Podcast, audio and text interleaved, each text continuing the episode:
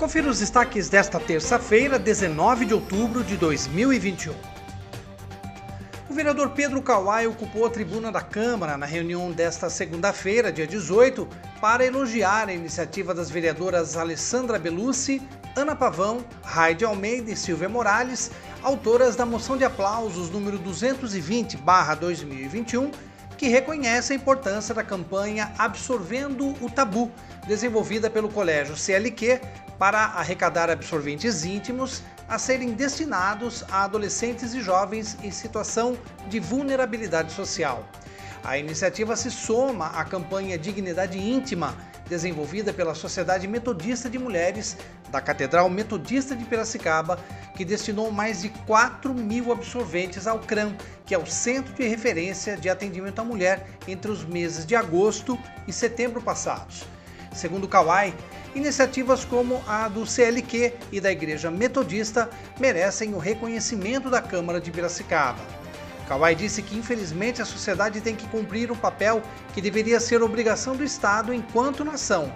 Ele observou que a Secretaria de Estado da Saúde já vem realizando a distribuição de absorventes menstruais há cerca de quatro meses, e isso tem gerado um impacto muito positivo junto à dignidade dessas mulheres. E o vice-governador Rodrigo Garcia anunciou hoje a ampliação de serviços de leitos do Hospital Regional de Piracicaba.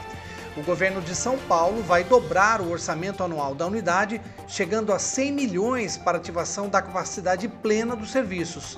Também haverá investimento do governo de São Paulo para a construção de uma barragem no rio Corumbataí, com capacidade para acumular mais de 1 bilhão e 700 milhões de litros de água.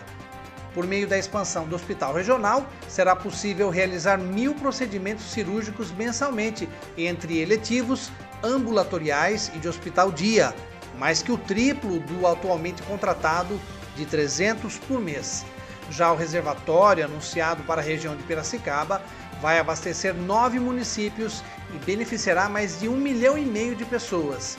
A nova barragem faz parte do programa Água é Vida, lançado pelo governo de São Paulo em outubro para reforçar a segurança hídrica nas cidades que não são atendidas pela Sabesp e cuja competência é dos serviços de abastecimento municipais. Acompanhe os nossos podcasts pela Rádio Kawai, disponíveis no Facebook, Instagram e no Spotify.